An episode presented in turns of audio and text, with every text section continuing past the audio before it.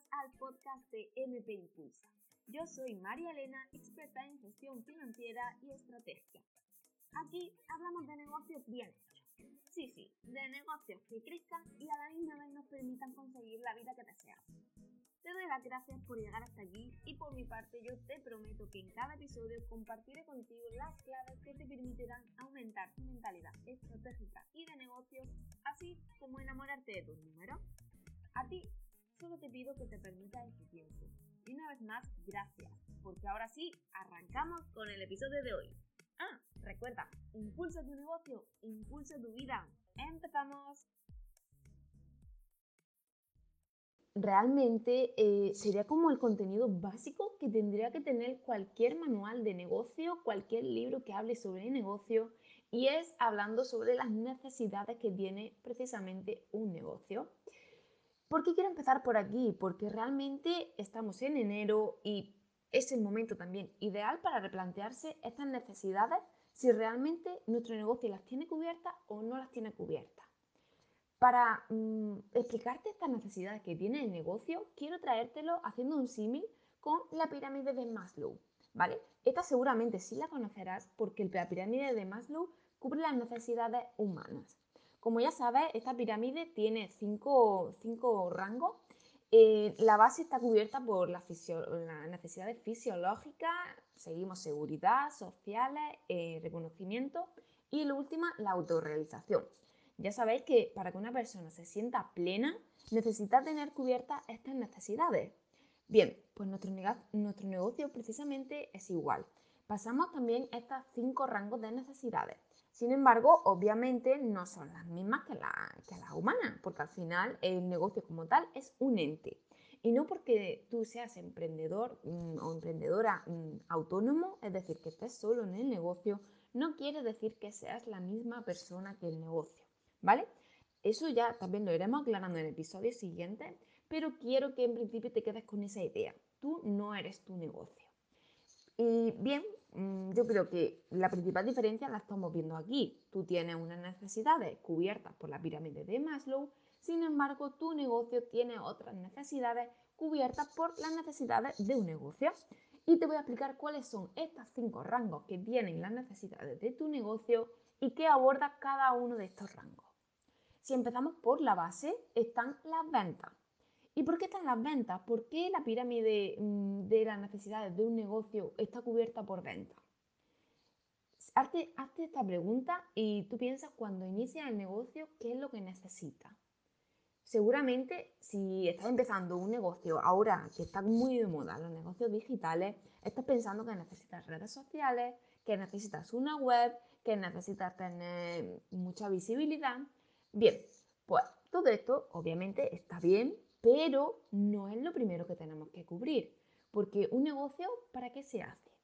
Realmente cuando tú mm, te, tienes la inquietud de poner un negocio, de cubrir una necesidad que tú ahora mismo tienes, mm, ¿Cómo, ¿cómo, lo haces? ¿Vale? Porque cuando tú pones un negocio, a no ser que sea una asociación, es decir, que no tenga ánimo de lucro, una empresa necesita retroalimentarse de ventas. Porque si no, eh, ¿para qué queremos tener un negocio que no nos da dinero? Entonces, haciéndonos esta pregunta, mm, creo que es fácil de entender que la base de la pirámide del negocio está en precisamente cubrir estas ventas. Así que más allá de tema visibilidad, que seguramente sea a donde todo el mundo nos estamos dirigiendo, hay que empezar por venta.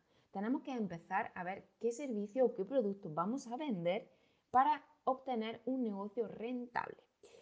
La rentabilidad viene cubierta después, pero es cierto que si no vendemos, si no testeamos el mercado, si no vemos cuáles son esas necesidades que están faltas por cubrir en el mercado, ¿cómo vamos nosotros a empezar en ese mercado? ¿Cómo vamos a meternos en un nicho de mercado que no sabemos si hay necesidades, no las hay, si nuestro producto se podrá vender, si no? Bien, pues lo primero, lo primero, lo primero que hay que hacer son ventas. Así que, cubierta esta necesidad, podemos pasar al siguiente rango, que son las finanzas.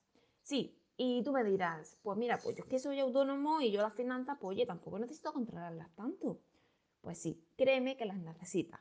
Una vez que ya tienes ventas, y da igual el volumen, o sea, es independiente a que estés facturando 1.000 euros, a que estés facturando 50.000 euros. Necesitas tener cubierta esta necesidad, porque, como ya sabrás, si tienes organización en tu finanzas, mm, también tienes organización en tu negocio.